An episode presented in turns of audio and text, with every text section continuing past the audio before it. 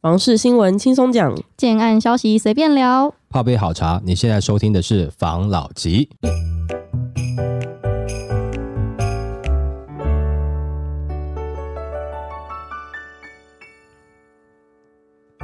关心你的房事幸福，我是房老吉，我是大院子，我是茶汤会。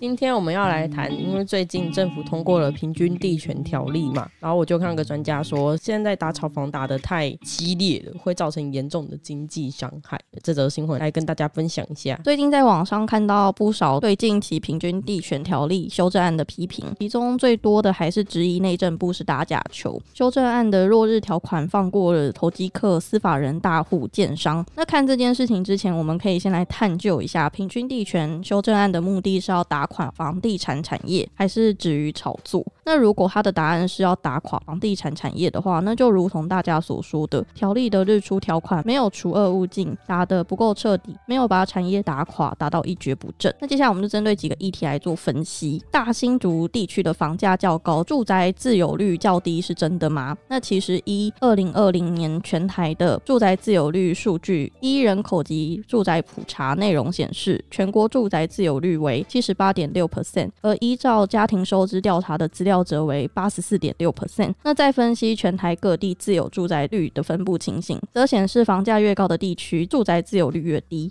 像是台北市为七十二点一 percent，新北新竹市则是七十六点二 percent。反之，最高的则是彰化县的八十六点九 percent，宜兰县跟基隆市的八十四点六 percent。那这些地区的房价之所以高，也正是因为提供了较多的就业机会和有较多的外来人口所致。那这个现象在全球的大都会区也都呈现同样的情形，亦即是房价均较同内的其他区域高。换言之，是较多的就业机会和较高薪资带来的较多的外地移入人口，因而冲高了房价，也因此造成了更多人因买不起房而转为租房和较低的房屋自有率。那只要打垮了房地产业，民众就能因此受益，就能让房价下降吗？依照目前的情况，房地产业纵被打垮崩盘，除了大量的建商倒闭、退出市场和房价会有短暂的溃败外，受到房价成本的制约和有能力捡便宜消费者的进场，房价的下跌将极有限。而买不起房依旧买不起房，但房价的下跌将导致拥有房屋的人群资产缩水，甚至殃及银行。从社会的安定性来讲，也不是好事。那如果打垮了房地产，业之后，幸存的将只剩下财团背景的建商和少数财务操作比较保守的建商。在业者变少的局面下，房市供给量将大减，而房市除了年年轻人的购屋需求外，面对当前房屋的日益老化，换屋需求将不断的增加。在供需失衡下，未来房价将难见下跌的可能。那平均地权条例修正案对打炒房究竟该不该回溯呢？在全球升息、紧缩货币的情况下，全球房地产都面临交易量锐减、房价下修的局面，台湾在先前启动了打炒房的各项措施，包括了金融管制措施及财政课税先行。在上述严打之下，实际上已经遏制了绝大半的炒房行为，房市呈现急冻现象，购物群众纷纷转向观望。因此，此刻可称房市大魔王的平均地权条例，若再采回溯方式，那么已经下定的炒房客固然是无处可逃，但因这样子的投机案量，毕竟数量也是有限，对降低房价实质注意恐怕不大，就整体房市氛围、民众预期、心理的影响，必然是惊天动地的，甚至可能摧毁了整个产业跟经济。再加上据法律的安定性本来就具有不可追溯性，因此平均地权条例修正案在此刻推出的主要目的，应该是在遏制未来房地产的炒作行为，让民众可以在正常市场的机制下满足居住的需求。他这个平均地权条例出来呀、啊，他说是为了要让之后未来的房地产可以健康的成长嘛，但是。你觉得不溯及既往这件事情你怎么看？以法来讲是合情合理啦，因为你没有办法是在法律之前去惩罚过去的事情嘛。假设规定你现在当兵要一年了，那你之前还没有当兵满一年就退伍的要回来当吗？法律是这样子，它实施的当下为主啦，这是以法来讲啦。但是来讲另外一点，最近不是说电子烟准备要全面禁止了吗？对。那如果我在法令实施之前买的电子烟，烟我可以抽吗？我可以卖吗？那我今天在买的这个房子啊，我签的预售屋合约，我在法令实施之后，如果我是在法令实施当日之前购购买的，我后续可以拿出来卖，不受这个法管。管，那是不是同样的，我的电子烟，如果我的库存有很大量的电子烟，我是不是可以在法令实施之后，还能把电子烟拿出来卖呢？我觉得应该会被禁止吧。照理来讲是这样子嘛，对不对？嗯、你在街上就不能抽电子烟，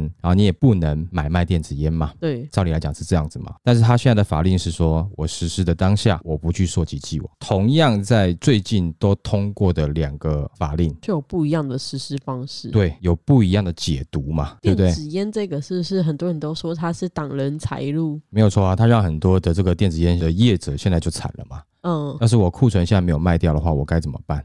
还是说我今天我是进货商，我买来要转售的。我跟很多的买房子投资客一样，我买预售屋只是为了拿来转售的。当我实施法令的当下，我已经拥有这些物件了，那我就不受这个法管喽。也就是说，法令实施之前我已经签约了，或是法令实施之前我已经进货大量的电子烟了。那在法令实施的当日之后，我还是可以卖，我只是不能再进货而已。对，照理来讲是不是这样子？嗯，那如果这样子才合理的话，那是不是两个法案要统一一下？大家都有讲嘛，有的人会生气说，你这样子哈，用个日出条款，那之前的不就是解套了吗？那也有人说，其实这样是符合法律精神的。那既然符合法律精神，你为什么在几乎同个时间前后才差个几天通过的法案内，一个是针对预售屋市场的我们的平均地权条例，另外一个是针对电子烟在管制的条例，为什么两个法案它的表现出来的结果却是不一样的呢？如果你可以容忍日出条款之前买房子的人，他可以去转售。那为什么在日出条款之后，我当时进了很多的电子烟，我却不能拿来销售呢？我是在你日出条款之前啊，对，你法令实施之前嘛。那我进的货，你那时候还没有跟我讲说不能卖啊，所以我进了货了。那我进了货以后，你应该让我卖吧？如果用同样的逻辑啊，你说啊没有啊，电子烟伤身啊，对人家身体不好啊，或是有可能让这个国中国小的学生或是高中学生，那我讲实在话了，我先讲，我也认为电子烟要禁啊，因为有太多的国中高中的就拿着电子烟，然后他说他抽的是水果口味的，不是抽烟，你拿他没办法。但是万一他是抽烟呢？万一里面有什么毒品呢？那不是对整个我们的青年很不好吗？嗯，对不对？青少年很不好。我也认为要禁啊，但是我们只是拿这两个法案来比较。今天如果说你觉得这样子这个是要禁的，那是不是同样的你在平均地权条例上面也应该要禁？这才同一个逻辑嘛，不然会不会有点怪怪的？好像是你电子烟会伤身，买房子会造成相对剥夺感，让别人买房价买得更贵，你不觉得？这会伤心吗？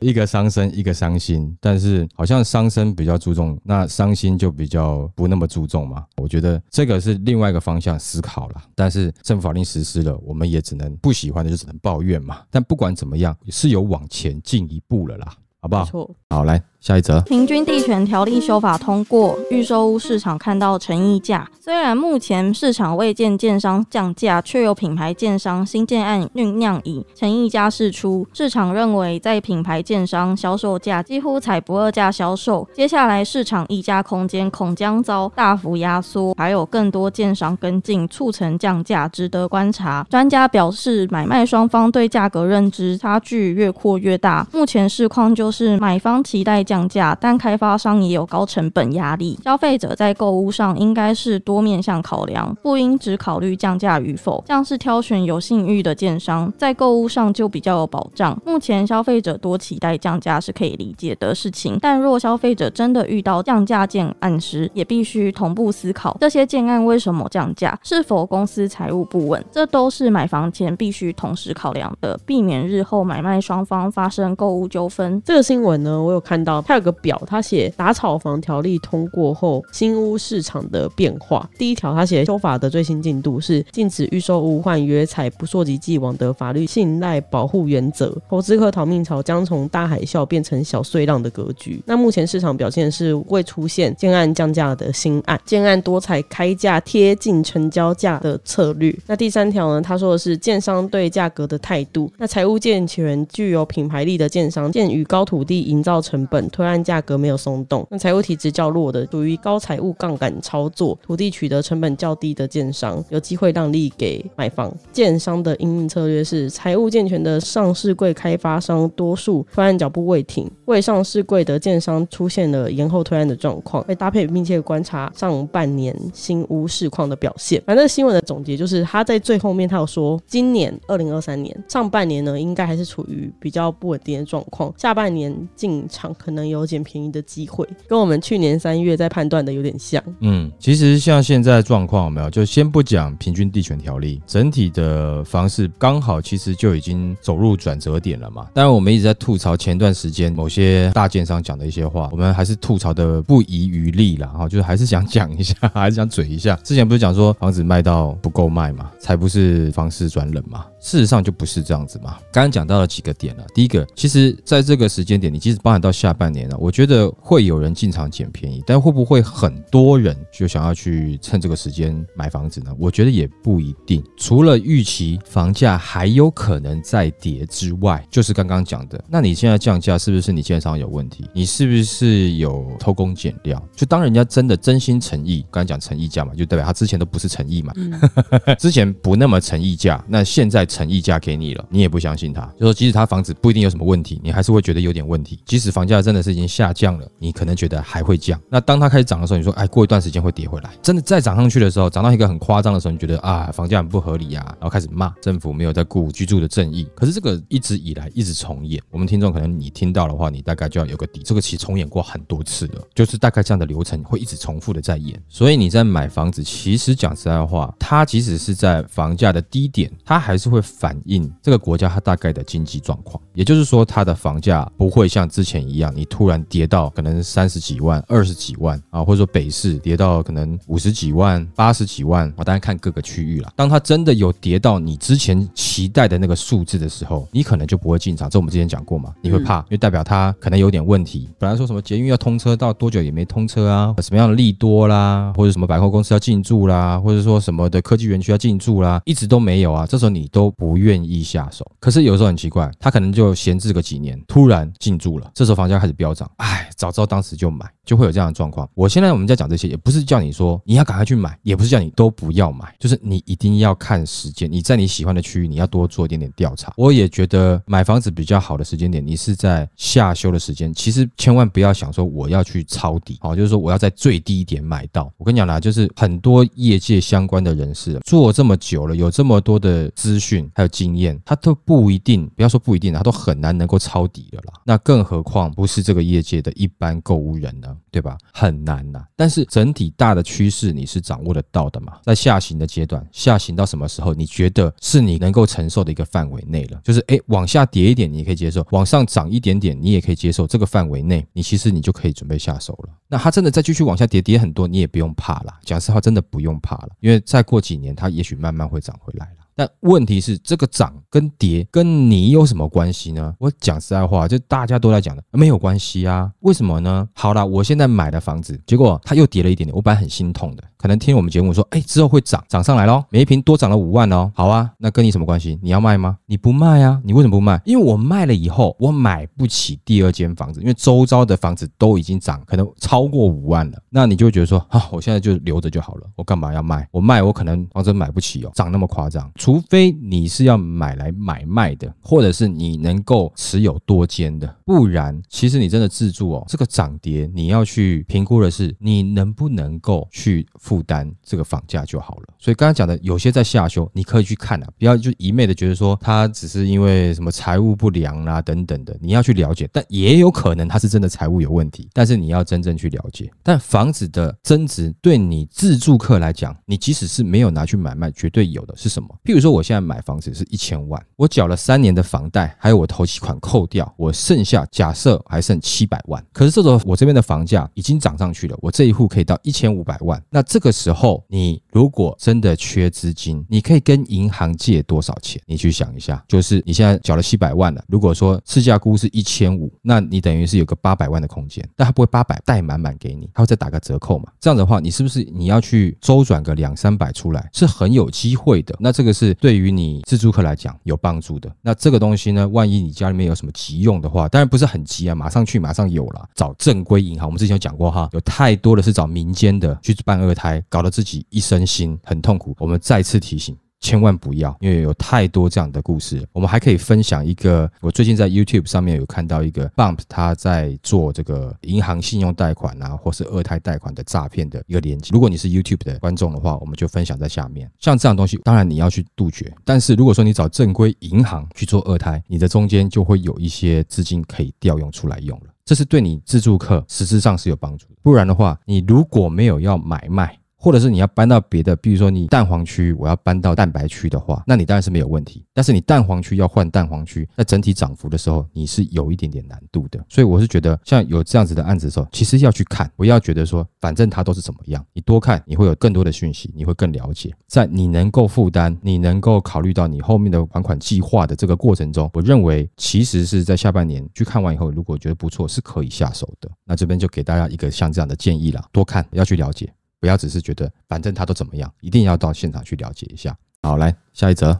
爱山林建设董座表示，绝版预售兼抢购潮，平均地权条例火速修法通过，吓坏一堆投机客。两天后，内政部又宣布预售屋限制换约，不会溯及既往，似乎让投机客捡到解套的机会。对此，爱山林董事长直指，房市已利空出尽，上半年日出之前将有一波绝版可换约预售屋抢购潮，尤其是供不应求的非地雷区。平均地权条例修法一路转折至今。已宣布房市利空出尽，从现在开始，上半年实施公布日期之前，应该会有一波末代绝版可换约预售屋的抢购潮，因为还是可以自由换约转让，不溯及既往。那这个就会造成两个情况：有人抢买，有人下车。尤其才买预售屋不到一年，想转手的人要缴交房地合一税二点零，税率四十五 percent，二到五年为三十五 percent。但对资金充裕的有钱人来说，现在买房报酬率会比银行利息还还。高会持续进场买房，预料上半年会有一波强买潮。那平均地权条例日后上路，对房市有哪些结构性的影响呢？他认为要看供需。平均地权条例修法的目的是为了健全房市，抑制短期投机炒作，但是对中长期置产需求的民众没有影响，会吸引买家进场布局的不动产，已有增值空间，区域供给不大，拥有交通和产业工作机会，又有未来性的区域和产品。如果供给量大，房子盖的多又租不出去，就一定会下跌。房市盘整是正常的，不论景气高低，选地选案永远是制胜关键。上半年日出之前会有一波抢购潮，对想要买房的人来说，建议要挑区域和产品，而且要跳过供给量大的地雷区。至于手中有土地和新案的建商，要抢在上半年推出，还是先观望，还是要看供需。如果地点是在地雷区，有三种解套方法：第一个就是便宜卖，第二个是先放着观望，第三个是直接卖地求生。没想到。到现在真的有人在讲绝版呢，我以为是底下网友在那边冷消维呢。对啊，这个就会让你觉得说，哦，你现在买这个房子，你还有机会做转卖，你要抢在这个平均地权条例上线开始实施之前赶快抢。但我们冷静下来想一下，第一个，在去年就已经讲了，房市的整个景气开始下修了，所以也就是说你要卖没那么好卖嘛，这是第一个啊。如果你从去年开始听我们的 Podcast 或者 YouTube 的话，第二个，现在很多的建案。它的完工期拉到五年甚至七年，它时间拉那么长才完工，这是第二个。那这个会引发什么呢？你会不会需要担心它会不会有烂尾楼的问题？这你要担心的吗？第三个，我们在去年下半年就已经有讲到，有可能有很多的建商会在其他的新兴区域开始可能会有一些比较 CP 值高一点点的，或是单价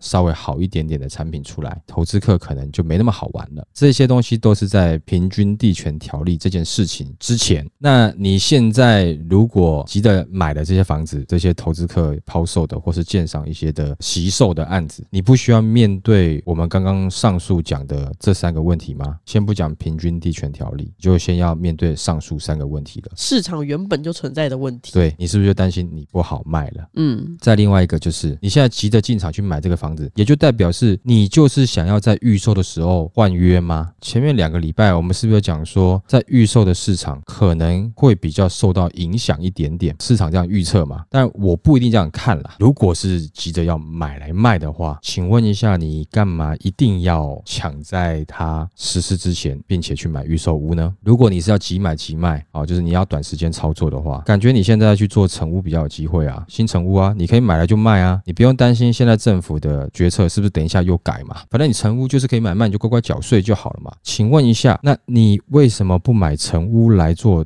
短期的炒作呢，或是短期的买卖呢？因为你炒不动啊，对吧？嗯。因为你现在没有办法很快卖掉啊，你现在知道房市的这个状况不如前两年啊，所以你买成屋没有办法像之前短期操作啊。那为什么现在跟你讲说你要抢在平均地权条例实施之前赶快买这些预售屋？因为这些房子可以在成屋之前你就可以转售。请问一下，你现在有办法转售吗？你就没办法嘛，对吧？那再来另外一个就是是它的工程期那么长，那你可能在五年之后，假设它完工了，在完工之前，比如说你四年。了，过了四年之后，你有机会可以转售喽。那万一今年年底选举又换了人，万一他们平均地权条例又再次修正了，那你被卡住怎么办？你不会觉得有太多风险吗？你可能要再隔一段时间吗？那如果说你不是到四年，你可能明年后年就完工了，那不就回到原来的问题？这两年可能都没有那么好卖啊。你抢到这个时间点，而不是你喜欢的物件，或者是价格已经修正的物件，请问一下，你抢在这之前进场要干嘛？如果说在这个时间点，他给你的是下修的物件，而且是你喜欢的，你算是真的捡到便宜啦。但是如果说这个东西你也没有特别喜欢，它就是营造了现在惜售，或是大家要去抢这最后一波平均地权条例之前的预售案，抢在这个时间先购买，那你抢到的是什么？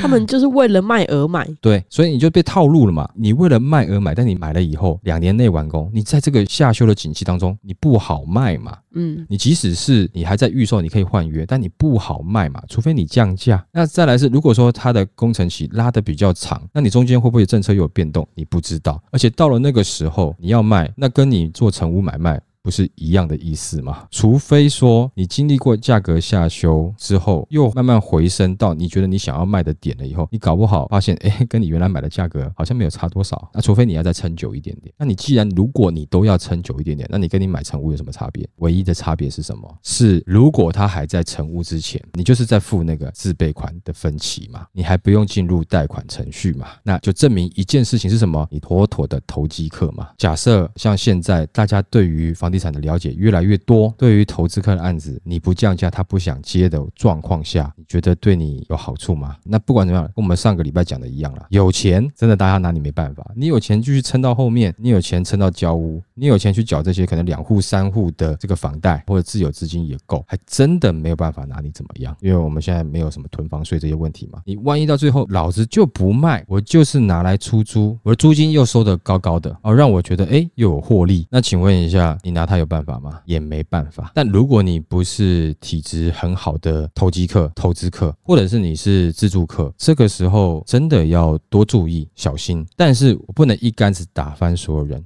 我相信还是有很多的案子，的确是好案子，你可以去看。如果说真的你到下半年去看，刚好这个案子，也许真的很多人喜欢，它也许真的卖完了。但我要你是去看，我没有要你去抢。看完了以后，评估自己评估之后，然后再做决定，还是会有一个时间点。那这就是个案表现了。但是我相信多数的案子不会有这样的状况。不过绝对还是会有一部分的案子还是会有这样的状况。如果说你对于某些区域、某些个案有特别情有独中的，那我觉得你应该要多去注意一下，在这段时间你喜欢的这个建案，它目前表现出来的状态是怎么样？你应该好好的去 follow 一下。好，OK，那我们今天就分享到这边喽。好，好，谢谢大家收听这一集的房老吉，